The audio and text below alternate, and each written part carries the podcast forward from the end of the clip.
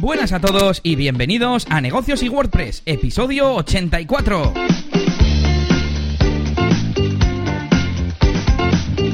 Bienvenidos una semana más a este podcast en el que hablamos de eh, cómo llevar tu negocio, cómo ser autónomo, un montón de temas relacionados y también de marketing online con WordPress, plugins, SEO y todo lo que le rodea. Como cada semana te vamos a contar nuestros avances, los avances de nuestros proyectos, noticias sobre el mundo del marketing y de WordPress. Y además hoy tenemos eh, feedback, un montón de feedback, bueno, un montón de feedback no, pero uno de ellos bastante largo, así que nos presentamos, yo soy Elías Gómez, especialista en WordPress y DJ de eventos, ya ves tú qué cosas, y al otro lado está mi compañero Yannick García, consultor y formador de branding y marketing online en la máquina del branding. ¿Qué tal, Yannick? Hola Elías, ¿qué tal? Nada, pues muy bien, muy bien, muy bien. Aquí um, una semana más en este, en este podcast para hablar de bueno, nuestras cosillas, nuestros chascarrillos de, de, WordPress. Esta semana no me ha pasado nada, nada, nada grave.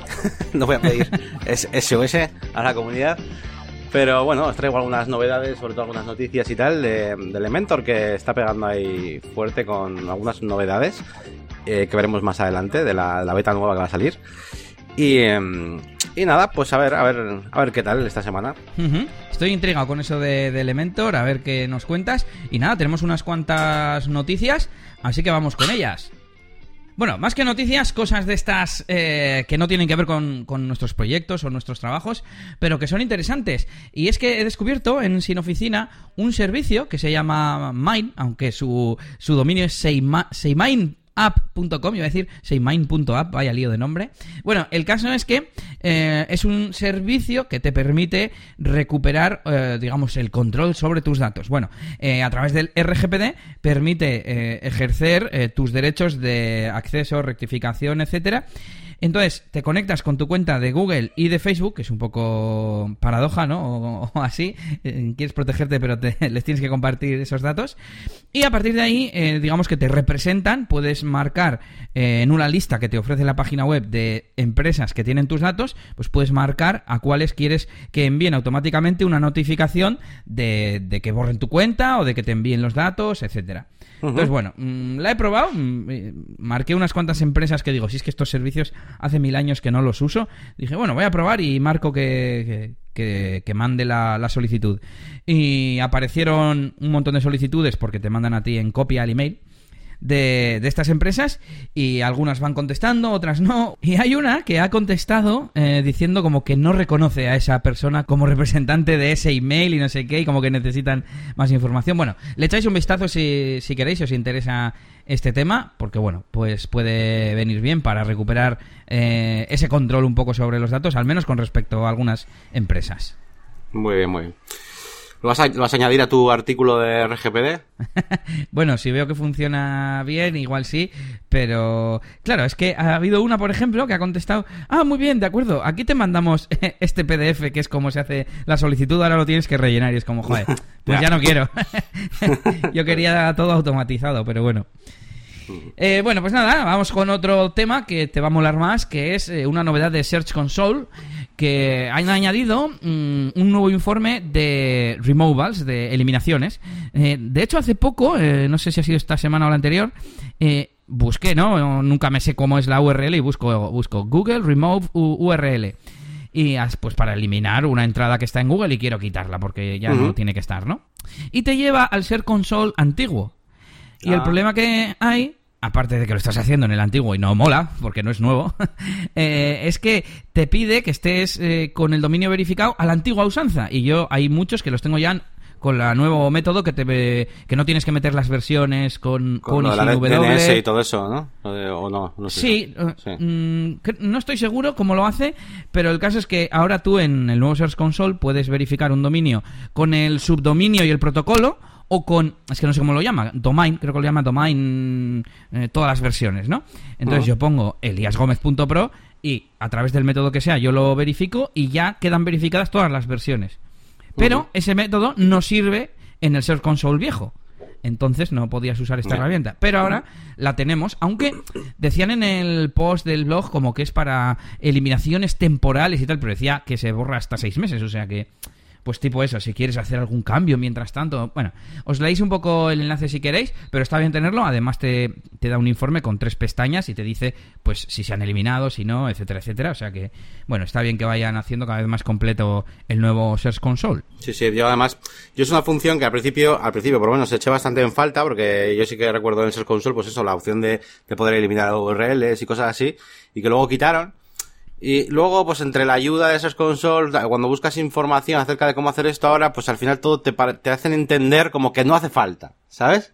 Ajá. Eh, tipo, bueno, eh, si tú la, la, desindexas o haces una redirección 301, te, no hace falta que nos indiques que hay que quitar una URL y no sé qué, pero, yeah. pero, pero claro, cuando estamos ahí con el SEO, el cocolice ahí actualizando, a, a ver mañana, quiero que se quite. pero, pues claro, claro. Ya, pues, pues Sí, no me acuerdo para qué fue, ¿eh? Como tú dices, pues en realidad en el día a día no, no, no tiene mucho sentido, pero, joder, ahora me haces dudar para qué, para qué fue, ¿no? Pero bueno, está bien saber que, oye, si Google eh, lo ha pasado a esta nueva versión de Search Console, será que es importante y para que lo sepáis, y ya que había visto la noticia.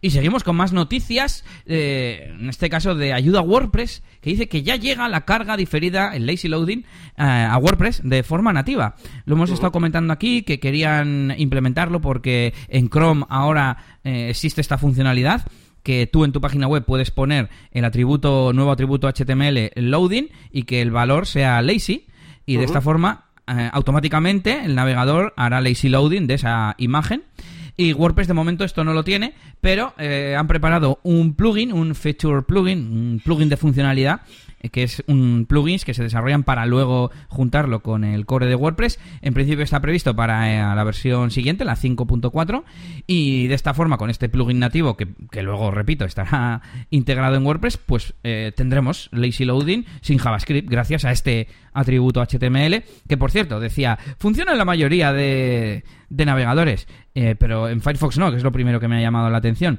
Yo creo que es que funciona en todos los que se basan en el mismo motor, y por uh -huh. eso funciona en Opera, en Safari, en WebKit, claro. en Edge, no sé si alguno más. Pues nada, hombre, la función la verdad que mola y lo es sin JavaScript, pues la verdad que está, está guapo. Porque además a mí alguna vez me ha dado problemas esta función al intentar implementar alguna función con AutoOptimize o con cosas así, a veces, no sé, pues alguna pequeña cosa. Al final JavaScript siempre que podamos eh, evitarlo para hacer cosas así, pues, pues guay. Y si encima esto además te hace algo de optimización, como es el Load, pues, pues genial. Bueno, a ver qué tal, a ver qué tal. Sí, sí, nos quitamos un archivo y mantenemos, bueno, un archivo o lo que sea que, que añaden estos plugins de Lazy Loading y, y, todo nativo pues siempre será mucho mejor. Además hay algunos algunos filtros, si no me equivoco, estoy revisando las noticias y eso es, algunos filtros para eh, establecer parámetros de qué imágenes tienen que, que, cargarse así o no. También, por ejemplo, para que lo van a meter para iframes, que de momento no está, etcétera. Bueno, os dejamos el enlace en las notas del episodio para que le echéis un vistazo. Y bueno, pues yo te traigo también una cosilla de, WordPress eh, que bueno que, que van a bueno ya implementar dentro de poco se supone y dentro pues del, del core, ¿no? Simplemente pues eh, de forma nativa, ¿no? En WordPress. Y es el tema de, de los sitemaps que, bueno, pues hasta ahora no podíamos, eh, digamos, generarlos, ¿no? Ni ver, ni ver esos, eh, esos sitemaps, pues que, que, que, nos ayudan, pues a, a, a, ver, ¿no? Que tenemos todo lo que tenemos indexado y demás. Y bueno, pues ahora, eh, bueno, pues van a implementar esta función. Eh, desde el del blog de WordPress, pues podéis ver un poquito cómo, cómo está el proyecto. Eh, y bueno, pues hablando un poquito pues de, pues de cómo va a estructurarse, incluso que por ejemplo el Robox eh, TXT pues que hará referencia a ese sitemap que nos va a generar eh, ahora eh, WordPress, ¿no? Directamente y demás. Y bueno, creo que es una función interesante que poco a poco pues vaya metiendo cosas porque, bueno, pues porque al final eh, andamos siempre metiendo un plugin para ciertas cosas. Bueno, ya yo en mi caso la verdad es que cualquiera de los plugins que al final acabo usando para SEO como el Rank Math, pues ya me hace lo del sitemap. ¿Vale? En este caso no me ahorro ninguno, pero sí que hay gente yeah. que se instala el XML sitemaps para, para, solamente para el sitemap, porque la verdad es que es bastante bueno para eso. Y bueno, al final, pues si lo podemos generar, eh, aunque sea desde aquí, pues, pues perfecto. Así que bueno, una pequeña funcionalidad más que poco a poco pues irá viniendo. Si tenéis cualquier eh, sugerencia que hacerles o lo que sea, pues bueno, ahí os dejaré el link. También, también hay un link al repositorio de GitHub donde están hablando del tema. Y, y bueno, pues dentro de poco pues tendremos, tendremos esto. Justo te iba a decir que al fin y al cabo los que usamos un plugin de SEO que, que yo es que pongo en todos mis proyectos, aunque no sea un super sitio que quiero que esté mega optimizado ni deseo, no sé, pues eso, para el sitemap, para las cosas que quiero que estén indexadas o no. Y claro, eh, en este plugin no hay página de opciones, lo activas y ya está, y se genera el sitemap. Eh, sí que hay filtros, pero eso ya es para desarrolladores, para decir, bueno, pues esta categoría, eh, yo qué sé, de, de marcas, pues no la quiero indexar, por lo que sea. Eh, entonces, no sé, eh, lo veo un poco como... A ver, claro, mm, por algún sitio hay que empezar, ¿no? Pero ah. de momento, pues como que no le veo mucho mucha utilidad, ¿no? Esa sería ah. un poco la idea. Claro, sí, sí, sí. Tal cual. Eh, y bueno, ¿qué más traía yo? Bueno, una cosa que sí, que sí que tiene más utilidades son las, bueno, las nuevas funcionalidades que, que trae Elementor 2.9. Ahora mismo ha salido ya la beta para que todos aquellos que tengáis algún proyecto web eh, que nos importe romper, pues podéis probar. Eh, y esto lo digo con conocimiento de causa porque a mí me ha pasado, ¿vale? O sea, lo de la beta no os lo recomiendo, ¿vale? Porque, porque es una beta al fin y al cabo, ya sabemos lo que pasa. Eh, pero bueno, en instalación en local, en donde os dé la gana, pues podéis probar la, beta de 2.9 de Elementor. ¿Y qué trae? Bueno, pues trae cositas interesantes. Yo no sé cómo cuánto me ayudará en los proyectos. Mm, pero por ejemplo, pues una de las, bueno, las cosas más importantes es el theme style, ¿no? Que llaman que es para poder editar eh, estilos del tema. Es decir, eh, para tú ahora coges cualquier tema y vas a poder, eh, entras a Elementor, digamos, a, cualquier configuración, da igual que estés dentro de una página y tal, y vamos a tener una pestañita como para editar cosas globales. Antes ya lo había, para las tipografías, pero ahora es un poco lo mismo, solo que el color de, el color de los botones, de los, como de los elementos HTML, por así decir, por defecto, ¿no? El color de un input, el color de, no sé qué, el, tamaño de borde radius de un form, em, el background color de las cosas, ¿no? Entonces, está guapo porque, porque es una forma ya más decente que lo que había antes de definir por fin eh, cómo quiero em, eh, que los que todo se comporte por defecto, ¿vale? Eh, de una manera rápida y cada vez que yo inserte un botón y demás, pues no tengo que andar poniéndole el color naranja del cliente porque ya he definido que por defecto el color de los botones es ese, ¿no? Etcétera. Entonces, bueno, eso está bastante bastante chulo, el theme style. ¿Y cómo lo hace? ¿Sabes si le mete un important o, o qué hace? No, no, no, no, no, sé porque no lo he probado todavía, no, o sea, no he instalado la beta todavía. Eh, he visto eh, cómo funciona lo que es en, eh, bueno, pues en la documentación, en el GitHub y tal, porque además he puesto capturas y tal, eh, pero no he probado qué, qué hace, ¿no? En, realmente. Eh, hay un post de todas formas eh, que explica un poquito cosas, aunque mm, y un poco el, el, el workflow, ¿no? De trabajar con esto. Pero, y me lo he leído entero, ¿eh? Pero no, no ha parecido que, que explique exactamente cómo, cómo lo hace. Le echará un, le echará un vistazo. Sí, bueno, eh, era por meter el dedo ahí en la llaga. Sí, además, bueno, lo enfoca mucho también a, a la gente que usa el Hello Theme, ¿no? Que es ese tema, entre comillas, en blanco, que yo utilizo un montonazo. Eh, y, y que claro, que es un rollo porque al final, eh, eh, las, las partes, lo malo de las partes en blanco es que tienes que también muchas veces customizar eh, cosas que no vienen preparadas por defecto. Claro, está en blanco, pues metes un formulario y, pues entonces, y eso te va a permitir, pues, setear todo desde el principio. Así que está, está bastante guay.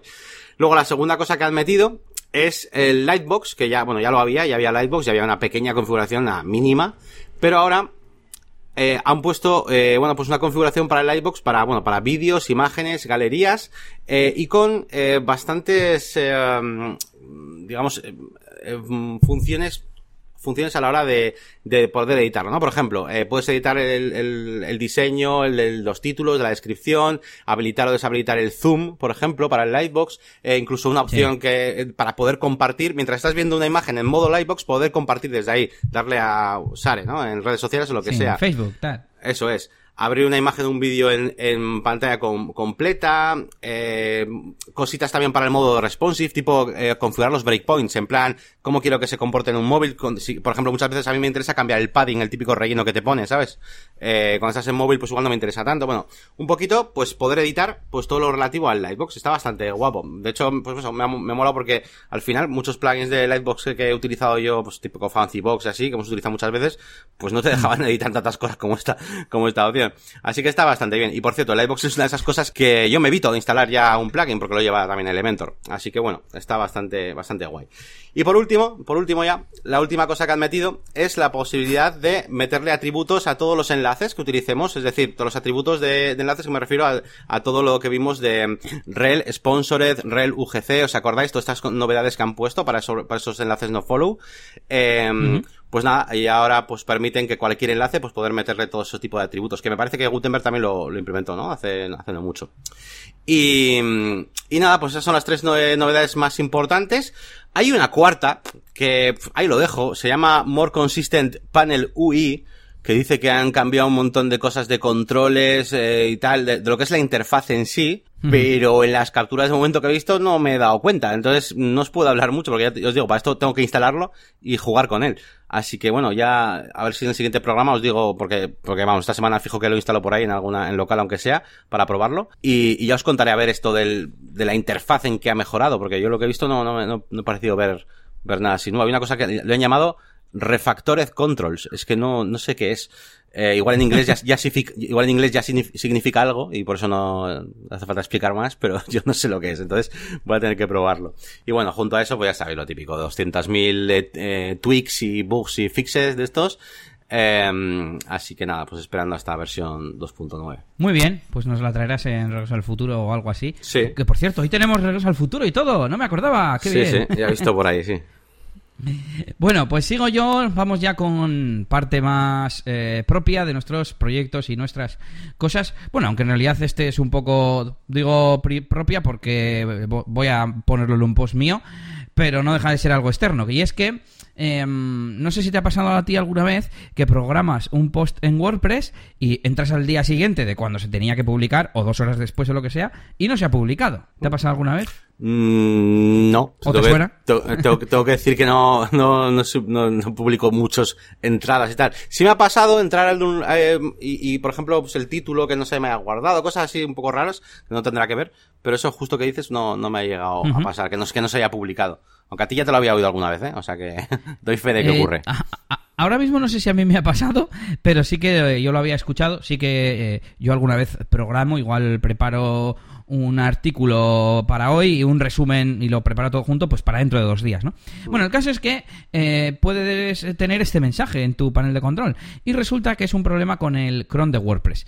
Al parecer hay eh, empresas de hosting, servicios de hosting, que eh, tienen deshabilitado el cron, que es, bueno, pues una función del, del servidor que permite hacer eh, a determinados intervalos o a determinadas horas tareas concretas. Eh, de hecho, se llama cron jobs y cron vendrá de cronológico o algo así. Y bueno, pues hay eh, diversos servicios de hosting que lo tienen deshabilitado.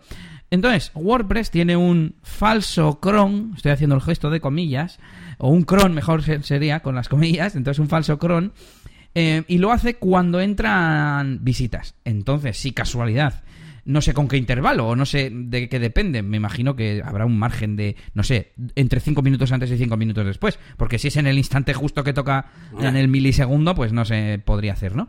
Entonces, eh, si justo en ese intervalo, mira, mm, me gustaría saber cuánto es el intervalo, eh, no se publica, eh, se pierde y se queda como post programado perdido o algo así. Entonces, eh, hay un par de plugins que, que he estado investigando, porque esto era, todo esto era que tenía la duda, ¿no? Y yo más o menos sabía la respuesta, pero ya mirando un poco, pues he visto que hay un par de plugins que lo que hacen es regularmente mirar si hay algún post que esté perdido para entonces publicarlo. Claro, no sé si lo hará cada hora, cada 24 horas, no, no he instalado ninguno de ellos. Y por supuesto, la solución buena es la de entrar al hosting y ponerlo. Yo he visto que en cPanel lo tengo, en SiteGround, pero claro, eh, no sé ni lo que tengo que hacer. Salen ahí cuatro campos y, o sea, no es un botón de activado o desactivado. Tienes como que tener esa tarea programada. Bueno, no sé cómo va. El caso es que mejor si, si eh, primero contactáis con el hosting para que os lo activen y si no, pues a tirar de, de plugin. Y si no, bueno, a repasar al día siguiente que se haya publicado, depende de lo importante que sea. Si es publicar, no sé, eh, como en el cliente que tengo, que tienen que publicar mm, los seleccionados para un trabajo el, el día que, que pusieron en las bases, pues se tiene que mm, cumplir sí o sí. Sí, sí. Joder, pues nada, pues fenomenal. Información súper valiosa, chavales, porque no hay nada como algo que no te haya pasado todavía, ¿no? Para que cuando te pase, ahorrarte todo el tiempo eh, que, que le has gastado, ¿no? Por, por nosotros. Así que, aunque a mí no me ha pasado, pues la verdad que agradezco mucho porque, porque seguro que algún día pasa y, y no sabría, vamos, no sabría cómo, cómo llegar a esta, a esa conclusión. Así que, así que guay. Muy bien. Que en realidad no había más que buscar el textito que aparecía ahí en Google, pero hay veces que cuando no sabes de qué va la historia, por mucho dices, es que no sé ni lo que me voy a encontrar, ¿no? Como le pasaba a este usuario. Y, nada, pues dije, bueno, le, contesté un poco así por encima con lo del cron y ya que, que estaba le busqué la información completa. Y ya de paso os la dejo a vosotros por aquí. Eh, de hecho, he visto que no he añadido los enlaces, ahora, ahora los añado. Y otra consulta que me han hecho esta semana eh, fue una persona que mm, tenía un problema con su WordPress y es que necesitaba instalar un plugin que requería eh, la última versión de WordPress, o al menos una más reciente de la que tenía, y no le dejaba actualizar. Y le daba, me, pasó una captura de pantalla con la típica pantalla que te pide las credenciales del FTP. Pero lo peor de todo es que no se podían editar, estaban disabled, estaban deshabilitadas los, los campos. Y aparecía un mensaje que decía que la extensión SSH2 de PHP no está disponible. Y yo le dije, bueno, pues será algo del, del servidor, contacta con soporte, a ver, le atendieron mal, no le dieron eh, la solución correcta. Así que le pedí claves de acceso para investigar un poco más, me dio acceso al hosting y eh, vi cuáles son las posibles opciones y había una que era poner una constante en el vpconfig y al abrir el vpconfig vi que había una configuración puesta para, para, actualizar por SSH y demás, y son los valores que aparecían en los campos que estaban deshabilitados. Y le dije, ¿eh? le dije al cliente, le digo, oye, aquí hay mm, estos parámetros, eh, vamos a hacer una prueba mm, comentándolo en el archivo PHP y si todo funciona, normalmente esto no hace falta para nada. Eh, entonces, hicimos la prueba, se actualizó todo perfectamente y os voy a dejar un enlace de la documentación de WordPress donde explica qué constantes se pueden utilizar para que WordPress utilice otros métodos cuando no está disponible esta extensión SSH2, que es la que utiliza, digamos, para la transferencia de, los archivos, ¿no? Desde se baja el zip de la nueva versión de WordPress a tu servidor y escribe todos los archivos. Pues necesita permisos, digamos, ¿no? Bueno, pues, pues eso también, para que si os pasa sepáis cómo solucionarlo. Em, en, mi caso lo solucioné quitando la configuración que ya estaba porque era como personalizada e inválida. No sé si los que le hicieron la web a este cliente o lo que sea, que no se la hice yo, eh, pues en, ese caso esa configuración era válida, pero, pero bueno, tenía la 4.9.5, la versión de WordPress, o sea que ya tiene un tiempecito esa versión, pero todavía, bueno, relativamente reciente. Y nada, os dejaré enlaces en las notas del episodio. Muy bien, muy bien. Pues sí, eh, vale, con más. Yo, yo sí que me pasado alguna vez, típico, pues algún cliente que, que tenía. Mm, eh, pero es diferente, ¿no? Al final tenía la, la, opción, pues, esta de actualizar solamente mediante credenciales FTP y demás, porque tenía esta directiva de seguridad, pero bueno, le he pedido los datos y tal. Al final no, no me he molestado en, en bueno, en, en, profundizar tanto como tú en, con esto de SSH2 y tal.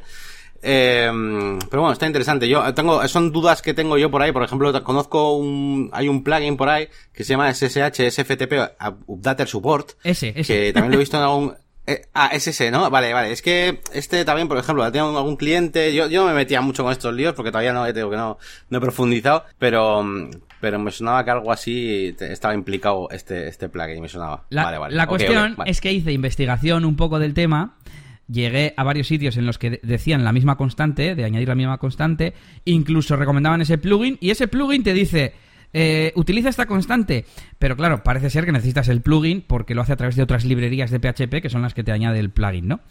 Eh, entonces, el propio plugin en, el resumen, en la ficha del, del directorio de plugins, te dice, y tienes toda la información aquí en el códex. Y ahí fue ya cuando leí y te dan un montón de opciones. Y la primera es como cambiar el método de transferencia. Es que claro, como luego eh, me, me funcionó simplemente quitando los parámetros personalizados, pues ya no he, eh, no he asimilado el resto de, opciones, pero bueno, os lo dejo en las notas del episodio.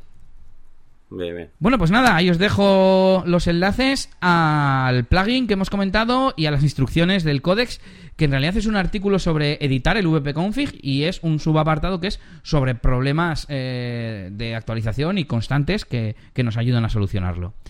Y nada, eh, antes de que contaros yo más cosas sobre lo mío, tú, Yanni, ¿qué? ¿Cuáles son los próximos pasos para la máquina del branding, tanto YouTube como eh, tu sitio web? Bueno, pues eh, actualmente lo que mm, lo que estoy haciendo sobre todo es un, un bueno una lista de, de contenidos. Bueno, una lista y estoy grabando también contenidos, ¿eh? ¿eh? Son contenidos relacionados con preguntas que me hace la gente, sobre todo en YouTube, alguno que me ha mandado algún email los de las consultorías, digamos, de pago, ¿no? Porque para eso pagan y suelen ser cosas más profundas y tal. Pero el resto de gente que a veces me pregunta cositas pues un poco menos complejas, por así decirlo, o incluso simplemente suscriptores de la zona premium, que a veces tienen alguna consulta, pues eh, lo que hago es grabar un pequeño vídeo eh, con la, mm, con, digamos, con, con ese contenido y, y, estoy grabando bastante material.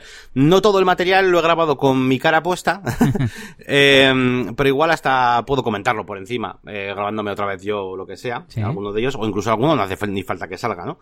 Entonces, bueno, estoy generando bastante contenido de este tipo. Son consultas, son interesantes. Por ejemplo, esta semana, fíjate, había uno que, que había creado un formulario con las, fíjate, además dije, joder, porque eh, los, los Jet, estos formularios nuevos de Jet Engine, que comentamos la semana pasada, que ¿Sí? han salido hace no mucho, pues estaba ya eh, creando formularios, eh, preguntando a la gente en un, post, eh, ¿qué servicio te gustaría contratar, no? Por ejemplo, con unos checkbox, y eh, quería que apareciesen esos, claro, en un custom field, eh, y que se registrara eso, ¿no? Dentro de, de tal, y no le funcionaba bien y tal. Bueno, pues, no sé, son cosas interesantes, eh, pero que es que, me refiero, si las sabes, o, o, sea, si por lo que sea no las sé, pues bueno, pues la, lo investigo lo que sea eh, muchas veces, pero el caso es que una vez que las sabes, explicarlos con cosas suelen ser muy sencillas y rápidas. Claro. Entonces estoy generando contenido de ese tipo, eh, para luego ir ya volcándolo de manera frecuente. Así estoy como cargando, haciendo un buffer ahí de cosas para ir pues soltando poco a poco luego uno a la semana, lo que sea. Eh, sobre todo en mi página, en mi página web y en la, en la máquina de branding, zona premium. Y luego la, en, la, en, cuanto a la parte de YouTube, pues eh, estoy todavía en la parte de, de, estrategia. De hecho, me voy a reunir con una compañera que tenía, eh, bueno, pues me quiere echar una mano y tal, porque me ha visto también que estoy un poco así agobiado con, con el tema de cómo organizar la parte, digamos, de YouTube y tal. ¿Sí? Y tenemos, bueno, mucho una, una lista de contenidos que podría hacer y tal.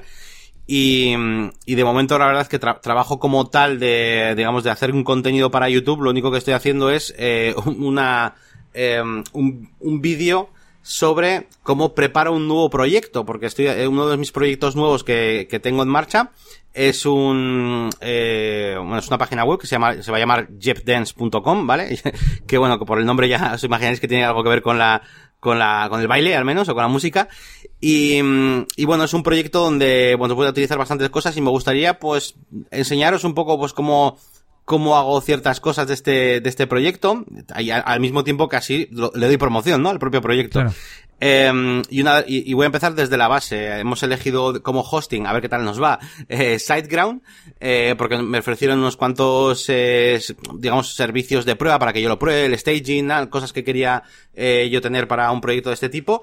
Y bueno, que me ofrecieron, me ofrecieron un mes que luego falta que pagarlo igualmente, vamos. Pero la, la, verdad es que me está molando lo que es el servicio. Luego a ver el soporte, ahí pues, pues ya veremos. Pero de momento el servicio está guapo, así que incluso haré desde la primera parte, desde enseñar, oye, mira, pues eh, cómo eh, cómo, eh, qué hay que tener en cuenta para elegir el hosting, qué cosas se pueden hacer, tal, pues desde esa parte hasta luego, pues cómo he creado los custom post type y demás, y hacer un poco, pues eso, enseñar mi proyecto. Es una cosa un poco curiosa porque es un proyecto así real que voy a dar a promocionar a la vez que lo hago, pero bueno, ese es un poquito el contenido gratuito, lo que tengo más o menos pensado. Guay. Y para máquina de branding, pues eso, una especie de mini, micro consultorías, ¿vale? Eh, en vídeo es el, el, el, contenido que estoy haciendo. Me voy a alejar un poquito del tema de, de los cursos de archivo, edición, tal, que al final lo podéis encontrar cualquiera en, en un montón de sitios. Eh, y voy a dar contenido más directo y sobre todo, oye, que, que si puede ser que, que el, que el origen sea de vuestras propias preguntas y feedback, pues, pues fenomenal. Así que bueno, esos son un poco los planes. Y de hecho este mismo fin de semana he quedado con, con esta compañera para, para comentarle ideas. A ver, al final es, la, es compañera mía de, de Serinfor y, y pues conoce WordPress, conoce también cosas y tal. Y me quería echar una mano. Así que, de, de manera altruista. Bien, bien. Así que, sin más, que, pues eso, estamos en planificación. Pues guay, guay, con ganas de ver nuevos contenidos, que has estado saturado con algún proyecto por ahí. Sí. Y, sí, sí. y ahora recuperar el ritmo. Y nada, pues yo en mi página web, bueno, te cuento un par de tonterías y es que he aplicado los cambios que me dijiste la semana pasada respecto a la página de experto en WordPress. Eh, nada, eran uh -huh. dos tonterías, centrar un título, un color de fondo, no sé si había algo más. Eh, si queréis, eh, los que nos escucháis, darme vuestros consejos también serán bien recibidos. Y también que me he hecho afiliado de Zoho. Tenía por ahí en la lista de cosillas de este estilo de, de afiliados y tal para hacer. Y bueno, ya me he dado de alta. Eh, aunque no me deja acceder al panel de control, he tenido que contactar con soporte. Y nada, a ver si me dan mi, enlace y lo pongo. Más que nada porque uso Zoho Invoice, de verdad que me, que me gusta esa herramienta, eh, la uso para facturar en mi faceta de DJ de eventos. Y bueno, pues para recomendarla y recibir mi recompensa. Pues muy bien, sí, yo, yo iba a recomendarla también, porque de hecho ahora mismo no estoy, no, no estoy, digamos, haciendo facturas ahí a, a, saco, pero cuando mi época de autónomo es, la que utilizaba y la verdad que molaba, molaba bastante Zoho Invoice. Eh, pues bueno, te iba a decir, afiliados de Zoho, de Zoho en general, ¿no? De todas las, pues de Zoho tiene un montón de cosas guapas, ¿eh? De CRMs y de todo. Yo usaba Zoho Invoice, pero hay un montón de cosas súper chulas de ahí, ¿eh? Sí, tiene un montón como de aplicaciones sueltas, podríamos decir, pues como Google tiene el calendario, el correo, eh, las notas, no sé qué, ¿no? Y estos tienen de facturación, de contabilidad, casi todo empresariales, una de proyectos. Ah. Y lo curioso es que dentro de Zoho Invoice también hay un apartado de proyectos, claro, más sencillito, ¿no? Pero que a mucha gente le podría servir para gestionar sus tareas y sus, y sus proyectos. Y además incluso oh. con medición de tiempo y tal. Entonces, es una herramienta que, yo suelo recomendar bastante, eh, sobre todo para tema de facturación, porque es, eh, digamos, la parte que yo controlo, pero que tiene más funcionalidades interesantes. Y por último, hablando de DJ Elías, pues te cuento las novedades. Una, que es una tontería que estoy diciendo últimamente, pero bueno, yo creo que es importante, y es que seguimos con las redes sociales, como me he puesto aquí, porque mm, me da mogollón de pereza cuando me sale la tarea del lunes de preparar eh, contenido para redes sociales. Y es porque no tengo bien definido el proceso y un orden de tipos de publicaciones y estoy trabajando en ello. Por un lado, quiero recopilar eh, material de distintos tipos, tengo un montón de, ideas. Por ejemplo, el otro día dije, joder, si tengo un montón de publicaciones que podría hacer de sitios curiosos, o sea, no curiosos, sino como eh, llamativos o que puedo, que puedo compartir, como pues que he pinchado para Cafés Baque, para MediaMark, para Leroy Merlin. Joder, tú pones esos tres logotipos en... Bueno, es que no tengo fotos de esos, de esos eventos, claro, porque además muchos han sido a través de otras empresas, entonces tampoco me preocupaba de hacer fotos ni nada, ¿no? Y, pero bueno, eh, ¿sabes? Como cosas destacables, ¿no? O que he pinchado en el Guggenheim. O el otro día, ¿cuál más pensaba así curiosa? Mm, o pues para personas mm, conocidas o para un astillero que iba a hacer una botadura de un barco, yo qué sé, mogollón de eventos curiosos que he hecho que puedo que puedo destacar. Entonces, eh, de nuevo, eh, esto aquí la reflexión sería el aplicar eso de cuál es qué es lo que me está costando realmente, que no sé qué poner, pues vamos a solucionar eso. Vamos a hacer un listado de temas que más o menos ya tenía, ¿eh? Pero claro, ah, tema tenía puesto pues hablar cada semana de un servicio y una foto de un evento que haya hecho. Ya, pero es que como ahora no tengo eventos y los servicios son siempre los mismos. Entonces, bueno, por eso quiero hacer esa recopilación de, material, etcétera, etcétera. Eh, ¿Qué más? ¿Qué más? Ah, que tengo un evento este fin de semana que ha salido así de improviso. Es en, en un club de Guecho que va a haber una reunión pues como de colegios de, toda Europa o algo así, que va a haber 400 personas, así que bueno, pues una fiesta de jóvenes eh, a ver qué tal, porque como al haber tanta gente de fuera, pues será un poco diferente a lo habitual y me imagino que será casi toda la música eh, en inglés y, actual. me han dicho que me van a pasar una playlist, eh, así que bueno, no me suele gustar, pero en este caso, pues oye, yo voy tirando de esa playlist y luego, pues por supuesto, meteré yo canciones que me gusten actuales, que yo regularmente voy mirando música nueva para estar actualizado y nada, a ver qué tal. Bien, dándole un toque ahí siempre al, ¿no? más personal también tuyo. Y te iba, te iba, te voy a comentar una cosilla y es que una de las cosas, digo, como has comentado así, ideas para contenido y para, como valores, ¿no? También un poco, eh, branding o como, yo creo que también puedes generar de vez en cuando contenidos que, que no sean directamente de, no sé cómo decirte, de, de eh, una foto de un evento, no sé qué, o están en ese evento, sino, por ejemplo, cosas relacionadas también con, la música, o que no sé hasta qué punto, ¿vale? Voy a decir cosas súper eh, generales, ¿vale? Pero, eh, yo que sé, que se vea o que de alguna manera transmitas, pues, oye, mira, a este tío le mola el rock, o le mola todo tipo de música, o controla de todo tipo de música o incluso hasta en el Instagram, que, mm, que hables de, yo que sé, o que digas, mira, pues hoy el, hoy es, se celebra no sé qué, de la muerte de no sé qué tío, mira qué canción acá nos dejó, tal. Yo que sé, y que vean un poco que controlas de música, eh, y que no simplemente eso le das a, a un botón, eh, poniendo el último temazo, pues también puede ser, eh, pues generar ciertos contenidos. Es un poco ya más para redes sociales, yo creo, pero bueno, se, me, ha ocurrido. Estaba pensando en mi cabeza que ese tipo de contenidos, pues más, oye, para el público en general, para la música en general, eh, sea de bodas, ¿no? O lo que sea, ¿no? Como opinión general, te diría que tengo la impresión de que no funciona cuando no es algo propio. Estoy acordándome, eh, publiqué la portada del Take On Me de Aja cuando fueron, no sé si los 30 años o algo así del disco y no tuvo, bueno, y te digo otra, y publiqué también una cosa que vi en Facebook, creo, de unos que tapaban a una novia en una iglesia que llovía mucho y para ir del coche a la iglesia y los camareros del bar de enfrente pues la tapaban con las sombrillas de, la cafetería o algo así, como curioso, llamativo y, y yo lo publiqué pues haciendo ver que muchas veces hacemos trabajo porque todo salga lo mejor posible, ¿no?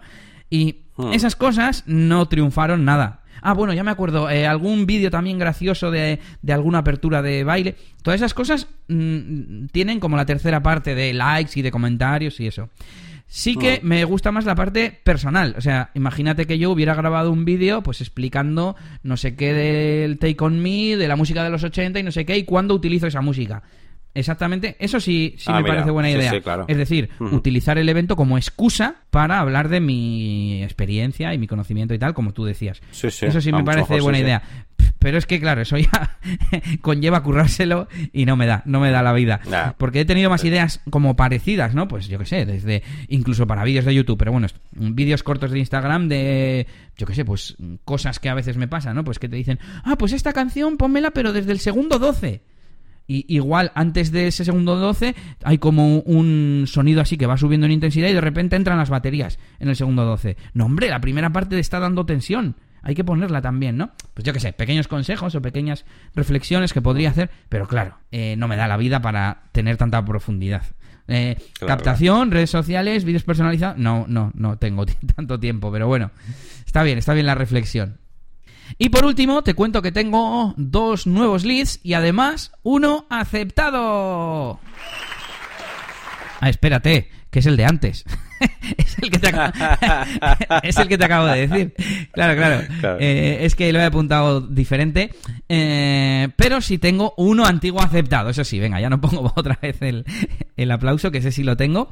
Y tengo el primer doblete de este año. Así que eh, ya estoy preparado con ese ayudante que, he ido formando poco a poco y es la primera vez de este año en la que, bueno, en el mismo día y solapándose un poco esos eventos, voy a tener que hacer dos y la otra persona va a estar en el, en el otro. Así que pues guay, poco a poco, iba a decir creciendo, no creciendo, pero al menos, pues eh, sí, bueno, ampliando un poco esas posibilidades, ¿no? Y los dos son para carnaval, por cierto. Y nada más, esas son las noticias que tengo de hoy de DJ Elías, que no es gran cosa. Y nos vamos con feedback, que te voy a pedir que leas tú, porque yo tengo que beber agua. bueno, pues sí, voy a leer el feedback. Eh, tenemos a, Javier, eh, que nos decía lo siguiente en el episodio 82, este especial de, plugins estúpidos eh, que hicimos. Y nos decía, hablamos de, más cosas interesantes, bueno, y de hecho, pues por eso está este mensaje, ¿no? De Javier. Así que nos decía, hola Elías, soy Javier, uno de los desarrolladores de Stacker, nos encanta que menciones nuestro servicio en vuestro podcast. Inicialmente empezamos como Stacker a hacer una plataforma, una plataforma de no code donde los usuarios eh, pudiesen hacer sus portales sin necesidad de programar. Tras un tiempo segmentado, segmentando el mercado, hace unos meses iniciamos un piloto llamado AirPortal partiendo de datos almacenados en Airtable. En el futuro ofreceremos nuevas conexiones de datos como Salesforce, SQL o nativo, con la misma interfaz y funcionalidad que existe ahora mismo para Airtable, por eso tenía sentido volver a unificar la marca. En cuanto al precio, actualmente disponemos de una modalidad gratis, Free Tier, dirigida a la amplia mayoría de usuarios que no usan Airtable de forma profesional o no almacenan muchos datos, hasta 500 por tabla. Para usuarios con más datos, tuvimos que añadir una capa de arquitectura adicional para que fuesen mucho más eficientes, que creemos que justifica el coste. Si tenéis alguna duda sobre nuestro producto, podéis poneros en contacto conmigo directamente. Un saludo y enhorabuena por vuestro podcast. Bueno, pues muchas gracias Javier por tu mensaje, haciendo pues referencia a esta, bueno, esta aplicación que, comentaba Elías, eh, bueno, que pues, evidentemente relacionada con, con Airtable, que, de los que somos muy fans. Así que, venga, te dejo a ti que contestes. Nada, estaba pensando que qué guay es esto de que haya una empresa deslocalizada que tiene a un tío de Málaga trabajando. Bueno, creo que es deslocalizada porque había como seis personas y era cada uno de un sitio del mundo. Eh, y eso, y que, y que te conteste en tu podcast, en el que has hablado de la herramienta y que está guay. Y aunque ahora me está sonando un poco forzado, yo eh, apunté el Back to the Future antes que, esto. Así que voy a dejar la respuesta en cuanto al plan gratuito para después. Ya he visto que en la web tienen ya para la beta de Salesforce eh, y el resto, pues sí, lo comentamos luego. Así que un saludo a Javier y toda la gente de Stacker. Eh, ¿Cómo se diría en inglés, Yannick? Greetings for all the team at Stacker. Algo así, algo así. sí. Y nos vamos con un segundo feedback, un segundo comentario. Ah, bueno, este, este me toca a mí, este me toca a mí. Porque es de Antonio, que en realidad esto es de una consulta a través de mi página web, una de tantas, que mm, nos hablaba, hablaba del podcast, hablaba de que nos seguía desde hace poco y que antes programaba todo a medida y que ha conocido WordPress hace poco y que pues eso tiene experiencia programando pero no con WordPress y que le gusta mucho el podcast y que nos invita a una cerveza cuando vayamos a Alicante, básicamente, que, que le de allí. Un saludo, Antonio. Y eh, me comentaba, lo dije creo que la semana pasada, es la misma persona, me hablaba de los hostings y de, de a ver qué hosting le, le, recomendábamos desde el podcast, porque iba a hacer una web y que tenía problemas con cantidad de archivos y tal. Entonces le contesté a ver si era problema con los inodes, que es una forma que tienen los hosting de llamar como al número de archivos y tal, ¿no? De hecho, había, le mandé un, un artículo que había salido hacía poco en ayuda a WordPress y le dije, a ver, es que los hostings eh, normalmente no ponen el número de archivos, entonces no debe ser un factor muy relevante. Así que yo te, te recomiendo que reduzcas el número de archivos que tienes, quitar plugins que no, que no hacen falta, quitar caches, eliminar tamaños de archivo de imagen que no estés utilizando, que se hayan quedado obsoletos, que por cierto lo hace el Regenerate Thumbnails, Regenerate Thumbnails, y y bueno, pues me contestó un poco diciendo, pues sí, lo he reducido, parece que tienes razón y tal. Y me preguntó también por eh, servicios que hay que te venden plugins mucho más baratos y también servicios de suscripción mucho más baratos. Entonces, el tema de los plugins, eh, Antonio, y resto de la audiencia, lo hemos comentado a veces aquí, y es que WordPress es GPL, eh, tiene la licencia General Public License, y una de las cosas que dice esta licencia es que todo trabajo derivado va a tener la misma licencia, que permite distribuirlo, eh, modificarlo, siempre que se mantenga la autoría del original. O sea, decir, pues esto viene de, de Pepito. Si no me equivoco, ese es el resumen de la GPL. Y eh, te permite, como digo, distribuirlo incluso comercialmente. O sea, es legal coger un plugin que hayas comprado, hackear el servidor de la empresa que lo hace, no, pero tú lo has comprado y luego tú puedes revenderlo a quien quieras y por el precio que quieras o regalarlo. Entonces, esa sería la explicación de la parte de los plugins. La que no tengo tan clara es la de los servicios, porque me pasó la URL de uno de estos servicios y te ponía por 10 euros al mes tienes acceso a... Eran herramientas principalmente de SEO, pero también tenías acceso a Netflix, por ejemplo. Eh, ahí yo creo que son, es más, eh, son más cuentas. Son, creo que son, eh, no tiene, o sea, yo creo que lo de WordPress, por un lado, ¿no? Pues páginas web, pues ya sabemos, ¿no? Como plugizo, mi propia, la propia máquina de branding, tengo algunos plugins de los, que yo utilizo, ¿no? Ah, yo no me, no gano el dinero con eso, digamos, de eso, pero bueno, sí pongo ahí los plugins que utilizo para mis tutoriales o lo que sea. Pero yo creo que es diferente. Yo creo que la, la, página esta de, mm, por ejemplo, de servicios SEO, que es la que más pasado antes, ¿no? Que hemos, sí, más, Que por Telegram, pues, eh, si no me equivoco, eh, será como, como alguna que, que, he tenido yo durante, bueno, tuve durante un tiempo en la, en la agencia, ahora ya no la tenemos, ahora tenemos otras herramientas, utilizamos Cocolize, por ejemplo, eh, pero creo que son cuentas, son cuentas de, que, como compartidas, por así decirlo, utilizan pequeños trucos, muchas veces no puedes acceder a todo, tipo, eh, bueno, pues puedes eh, utilizar la cuenta para hacer, por ejemplo, imagínate, ¿no? En Hrefs, puedes utilizar todo, pero no puedes crear proyectos como tal, porque los proyectos se comparten entre todos los usuarios que, que usan esa cuenta. Como hacemos... Pero puedes utilizar, pero pues sí, sí, como hacemos, sí, como hacemos en Gocalize, es como si ahora compartimos, sí, algo así. Y, y, y hay mucho negocio pues metido ahí, ¿no? Ese tipo de, de cosas de SEO y tal. Me, me ha sorprendido lo de Netflix también mogollón. como que hace Netflix ahí metido dentro. Eh, pero sí, y yo por ejemplo, desde la semana pasada que, que descubrí el nuevo IRC, ¿no? El Telegram este que, que, estuvimos hablando, también he estado mirando y hay mogollón de cuentas de todo tipo, de, vamos, de Netflix, de, de, de para cuentas, para herramientas para SEO, para YouPorn y para lo que quieras, vamos, que al final eh, yo creo más por, el tema de ahí, de cuentas, más que de licencias y plugins. Sí, sí, pero yo ya me imaginaba que esto iba por ahí los tiros. Por ejemplo, Netflix, pues con una cuenta normal ya tienes cuatro perfiles diferentes. Pero claro, eh, ¿y si un tío le da por cambiar la contraseña? O, ¿Sabes? ¿Cómo funciona eso? ¿Qué garantía te dan de que no se te va a ir el acceso? O, no sé, en algún sitio pone, pues Netflix, pues tú entras y ves cosas, pero no puedes ni guardar para futuras, ni puntuar, ni nada, porque como está todo mezclado. Luego también sé que hay cuentas em, de familia, porque pagas, no sé, por ejemplo, 10 dólares más o 5 dólares más y de repente hay acceso a 6 personas, por ejemplo, en Spotify. Y ya tienes 6 usuarios, un poco lo mismo que Netflix, ¿no? Entonces, no sé, lo veo como un poco super lío, no sé.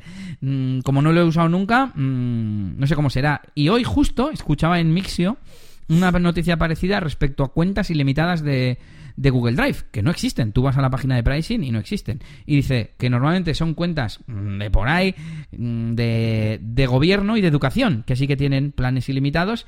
Y claro, pues igual tienes, ¿no? Pues hasta, no sé, 100 cuentas y si con el mismo precio y hay algún administrador listillo por ahí, me imagino, que no, eso no lo han explicado, que dice, ah, pues esto lo pongo yo aquí en esta web a vender. Y claro, eh, Alex Barredo de Mixio decía, pero mucho cuidado, porque esa cuenta es dependiente de otra persona, bla, bla, bla. Así que nada, todo, todo un mundo. Siempre me ha llamado la atención, no que sé, anuncios en Instagram que dicen, tu cuenta de Spotify por 3 euros al mes. Y es como, vale, ¿cómo haces eso? ¿Sabes? Sí, sí. Y por último, última consulta que nos hacía Antonio. De hecho, estaba abriendo el email para mm, decirlo exactamente. Que me preguntaba acerca de crear sistemas de gestión con WordPress. Y yo en plan, bueno, de esto, de esto sé un poquito. Yo me acuerdo cuando conocí los custom post types en WordPress que dije, es que esto es lo que yo estudié, de organizar la información en entidades, crear relaciones y tal, y, fue la caña. Y a partir de ahí, pues hicimos, por ejemplo, aquel sistema de, de gestión de sesiones. Es que además justo me ponía un ejemplo parecido. A ver, decía, otra pregunta para reflexionar, que ayer no, no dormí por darle vueltas. Seguro que vosotros lo sabréis, si se puede o no, sus pros y sus contras. ¿Sería posible realizar un programa de gestión, por ejemplo, para una clínica? Dos roles, médico, paciente. Luego funcionalidades como horarios, citas, sesiones. En cada sesión añadir radiografías en JPG, descripción, tratamientos, observaciones. Es que casi, casi, casi estaba describiendo aquello que hicimos tú y yo. Sí, sí, sí. Y claro, esto se puede extrapolar a talleres de coches, peluquerías caninas. Eh, yo desde mi punto de vista, la ventaja que le veo es que se abarataría el coste a las empresas. Yo soy del gremio y sé que hacer programa de gestión a medida, digamos que no es barato. Bueno, y con esta forma sería más económico, siempre en la nube, copias de seguridad diarias, acceso al móvil, etcétera. Exactamente. Bueno, estás describiendo lo que es el poder eh, tener una plataforma como es WordPress o como es cualquier otra. Porque, por ejemplo, existen plataformas de e-commerce que no son WooCommerce, me refiero, Magento, ¿no? Eh, propias, eh, independientes, o de aprendizaje, como Moodle, o como cuál otra hay, es que no quiero decir ninguna que dependa de WordPress. no, Moodle es la que se me ido a la cabeza, no me acuerdo la de... Bueno, o algún sistema más de foros, mismamente, como PHPBB, por ejemplo, ¿no? Sí, sí. Entonces, claro, eh, cuanto más específica es la necesidad, menos oferta hay. Pero mismamente en WordPress hay plugins, pues eso, de inmobiliarias, que al fin y al cabo es otro sector, pero es lo que nos está preguntando. Para clínicas, pues no sé si hay, pero tú podrías hacer un plugin que sea específico eh, para clínicas y centros de que den sesiones de, terapia, de, de, masajes, de lo que sea, y que tengas, pues eso, tu tabla de pacientes, incluso podría tener el propio usuario una intranet con mm. un historial de sus sesiones y de sus tratamientos. Y eso podrías tener pues un directorio de profesionales, los pacientes, eh, las sesiones que le das a cada uno, incluso cobros y pagos a, través de los custom post types, podrías hacer lo que tú quieras. Y encima cada vez hay más plugins y cosas especializadas para mostrar contenido en el frontend, porque nosotros lo mm. hicimos a mano. Yannick hizo el diseño y yo hice la programación. Claro, lo bueno es que hacíamos lo que queríamos con ello pero no teníamos que gestionar ni el sistema de, de, altas de usuarios y demás, no teníamos que gestionar las tablas donde guardábamos el contenido, simplemente definirlo como custom post type, etcétera. Así que, pues muy guay. Así que te animamos, Antonio, a que lo pruebes. Y nos decía por aquí eh, un saludo desde Crevillente, Alicante, de un admirador eh, que en su día era un informático triste y apagado hasta que conoció WordPress y encontró sentido a su vida profesional. ¿Cómo se ha pasado a todos? Eh, un saludo para ti, Antonio. Esperamos que te hayan servido nuestros comentarios. Y no sé si Yannick tiene algo más que añadir y si no pasamos a las herramientas. Pues nada, no, no, poco, poco más que, añadir que, que, muchas gracias Antonio y que, pues nada, esto no, no, no nos, lo sube todo para poder eh, para seguir haciendo cosas que os gusten y que, os animen ahí a, crecer y a, a decir ahora, coño, voy a hacer ahí un CMS con WordPress. Pues venga, tal, bueno, pues ya nos traerás aquí tus avances. Estoy pensando, eh, voy a buscar WordPress, eh, Clinic o Health Manager o algo así. Seguro, seguro que hay algo. Sí, te, temas sobre todo, pero ya, no os los aconsejamos. Ya, ya. Eso, tenéis que huir de eso. Pues nada, que nos vamos con las herramientas. A ver, Yanni, ¿qué recomiendas a nuestros oyentes hoy? Bueno, pues he traído dos herramientas, bueno, no son muy, muy allá, pero sí que, sí que las uso de vez en cuando, eh, que es para saber un poquito, pues, el, el viewport size, ¿no? De diferentes dispositivos, incluso del dispositivo en el que te encuentras, ¿no? Eh, un, son dos webs que hacen prácticamente lo mismo, ¿vale? Una se llama viewportsizer.com, viewportsizer.com, y otra se llama mydevice.io, ¿vale? Uh -huh. eh, básicamente lo que hacen de primeras es decirte el, bueno, igual hay que medio explicar aunque sea rápidamente qué es el viewport size. Venga. Porque una, porque una cosa es la resolución que pueda tener eh, un móvil, imagínate un móvil de la hostia que es 4K, pero joder, tú eso no lo ves, eh, digamos, en una resolución 4K real, porque si no sí. verías muy pequeñitas las cosas. Uno a uno, Entonces, sí. Eso es. Entonces, digamos que el viewport size es una especie de, bueno, es que voy a decir como un engaño, ¿no? Intenta engañar al, al no engañar, sino decirle al navegador que las cosas se comporten como si tuviera, por ejemplo, una resolución de 320 por no sé cuánto, aunque la definición en sí sí sea una resolución de 4K. Sí. Es un poco complicado de explicar, tú creo que eres mejor para hacer definiciones, pero bueno, más o menos es eso. Sí. Y, y, bueno, básicamente esta web pues te dice qué viewport size tiene el dispositivo donde lo estás viendo, eh, y aparte pues suelen tener un botón, yo que sé, viewportsizes.com, un botoncito ahí morado más abajo, que le das a viewports by device y puedes ver la lista pues de un montonazo de móviles y de todo, pues, para saber un poquito pues eh, cómo está viéndolo, ¿no? Esto lo uso yo mucho para, para, para clientes que, que hoy es que veo no sé qué bueno, ¿qué móvil tienes? Muchas veces, porque andamos con la resolución mirando, miramos en nuestro móvil, miramos la versión móvil, pero muchas veces hay algún dispositivo en concreto que igual tiene un viewport size que no estamos teniendo en cuenta, o lo que sea, y bueno, pues podéis eh, echar un vistazo desde aquí. Y, y, nada, pues eso, no, poco más y decir de, esta, de estas páginas, bueno, no tiene más. Venga, para aportar otra forma de explicarlo, eh, en la tabla de dispositivos sale Samsung Galaxy Note 10, que tiene de ancho 1080 y de alto mm. 2280 y, y en medidas de CSS dice que mide 360 por 718 y ese sería el viewport. O sea, eh, cuando el navegador dice, venga, cárgame aquí una página web, está diciendo, pero mido 360, ¿eh? Así que adáptate o lo que sea, ¿no? El mítico responsive. Y, y dice pixel ratio 4, que evidentemente es, es 4, y luego, ah, vale, los, los puntos por pulgada. Así que, es. pues eso, simula como que es una pantalla más pequeña para que las cosas se vean bien, no pequeñitas, como decía Yannick. Eso es, de hecho, en, los, en un dispositivo más o menos antiguo, que de eso que tenían una resolución de 480, pues si ponías la versión de, eh, de, PC en el móvil lo habrías parecido, pero hoy en día no. hoy en día si pones la versión de, ordena, de, ordenador en ese móvil, la ves como si estuvieras ahí, pues es una super pantalla, cuando ves una mierda. Bueno, eso. Sí, pues está, está bien para, pues sí, para, para, sobre todo la parte esa de los eh, dispositivos, ¿no? Y yo os voy a recomendar hoy una extensión para, bueno, dos de hecho, para manipular, de hecho veo que tengo tres, eh, para manipular CSS. Eh, y yo creo que la que utilizo es StyleBot, pero también tenemos Stylus y Stylis. y son extensiones para modificar la apariencia de la página web que estamos viendo. Si no me equivoco, Stylus y Stylis son para cargar estilos predefinidos que ya hay en un directorio. Ah, no, pero también te permite meter eh, a mano. Es que estoy abriendo porque ya, sí. ya, desde que las añadí no me acordaba.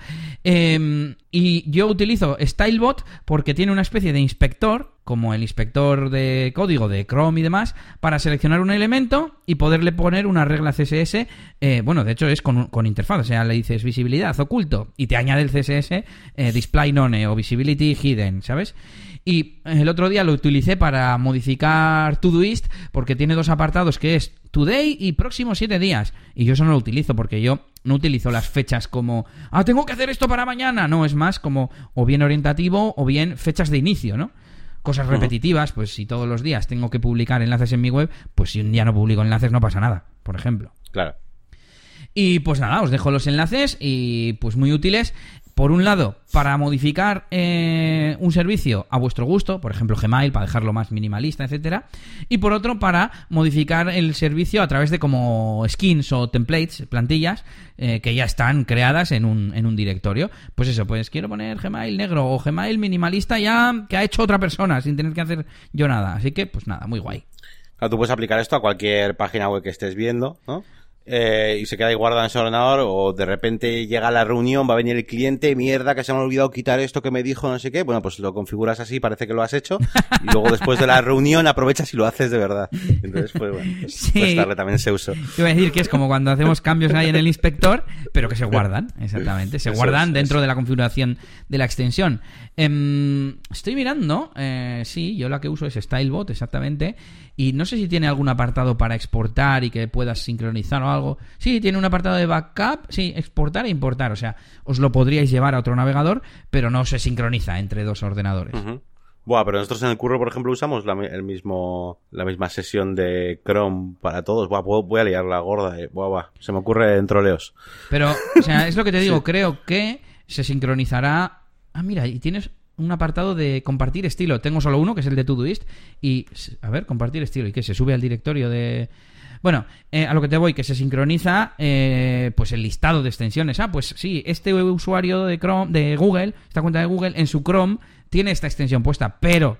Ah, las que. Pero las modificaciones me imagino que no se sincronizan, no lo sé. Pero bueno, hay que dar la recomendación y le echáis un vistazo. Y nos vamos con Back to the Future.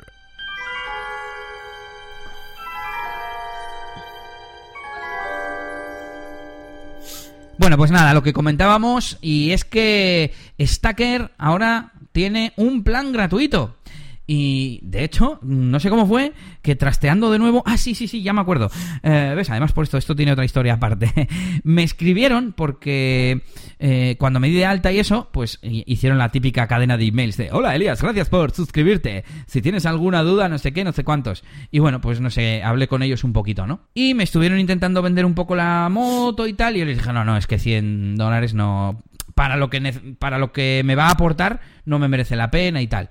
Y el caso es que al de una semana me escribe, oye, que entonces te sirve con que hemos subido de 10 usuarios a 50 usuarios, que serían las personas que se eh, pueden loguear a tu portal. ¿No? Entonces yo, 10 usuarios, pues no será muy habitual, pero con 10 se me quedaría yo creo que, que corto. Sin embargo, con 50 usuarios, ya eh, podría hacer que esto me funcione, porque nunca voy a tener 50 personas a la vez queriendo ver su- los datos de su evento, yo creo. Pero la cosa es que yo le dije, ¿pero de qué me estás hablando y tal? Total, que me metí y vi que ahora había un plan gratuito que antes no estaba.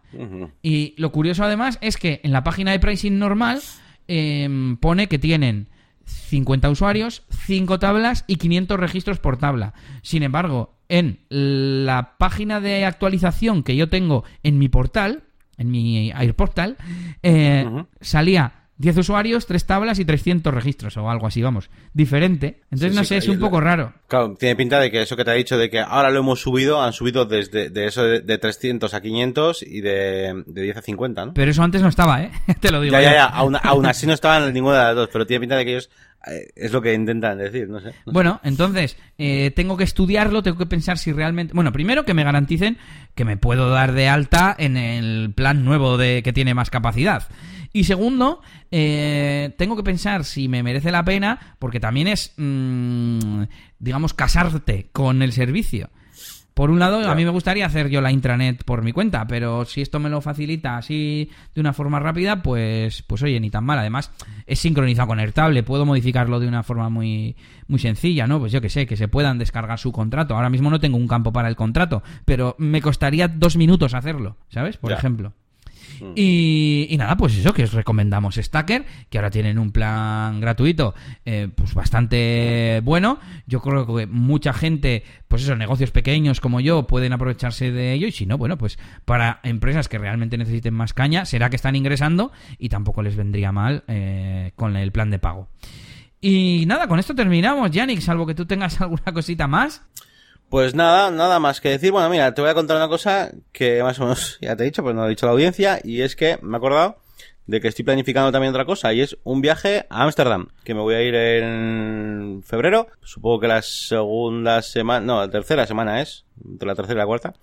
Y, mm, nada, pues por comentar un chascarrillo más que solo debería haber ido al principio del programa, pero me acuerdo ahora, ya que me has preguntado, pues mira, eso, eso que, que no había comentado. Oye, igual tenemos que hacer un episodio de estos eh, como a través de audios, como hicieron en, en el podcast de Haciendo Vídeos, eh, que escucho yo, que se mandaban audios el uno al otro y luego los juntaron y lo pusieron como un podcast, con reflexiones y cosas así más o menos interesantes. Bueno, ya veremos, ya veremos lo que hacemos, pero este episodio 84 ya se termina. Ya sabes que puedes dejarnos tus comentarios a este episodio en negocioswp.es, también contactarnos si quieres y también visitar nuestras páginas web la máquina del branding.com eh, y mi canal de YouTube, la máquina del branding. Y bueno, voy a empezar a hacer un nuevo CTA, por así decirlo, eh, a la gente, que tengáis pequeñas consultillas que dadme material, dadme material, que yo ya sabéis que ahora mi plan es eh, poco a poco hacer unas pildoritas ahí para que sea el contenido principal de esa zona premium, así que si tenéis pequeñas consultas de Elementor, no sé qué, ese tipo de cosas,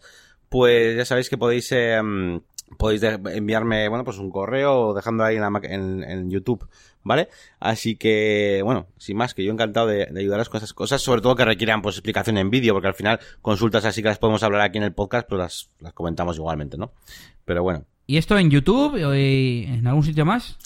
Lo estaba diciendo y estaba diciendo, lo tengo preparado, está preparado mi, mi infraestructura para este modelo de, y realmente no, porque en mi página web eh, solamente está la consultoría, eh, contratar consultoría, y no tengo ninguna zona para que la gente me haga eso. Así que de momento, chicos, me parece que YouTube es la mejor forma. Hombre, lo ves igual, ¿no? el formulario, el formulario de consultoría. Sí, Sí, sí, YouTube. De hecho, en YouTube puedes también darle a mostrar el email, ¿eh? Se muestra mi email y podéis enviarme un correo. También. De hecho, mucha gente, de hecho, muchos emails me llegan y estoy pensando que tiene que ser por eso. Porque la gente lo ha cogido de ahí. Claro, claro. Bueno, y eliasgomez.pro si queréis eh, visitar mi página web, eh, ver lo que escribo y, por supuesto, contactarme para contratar o bien mantenimiento WordPress o bien eh, mejoras en tu página web. Y con esto hemos terminado y hasta la semana que viene. Agur, agur. Agur.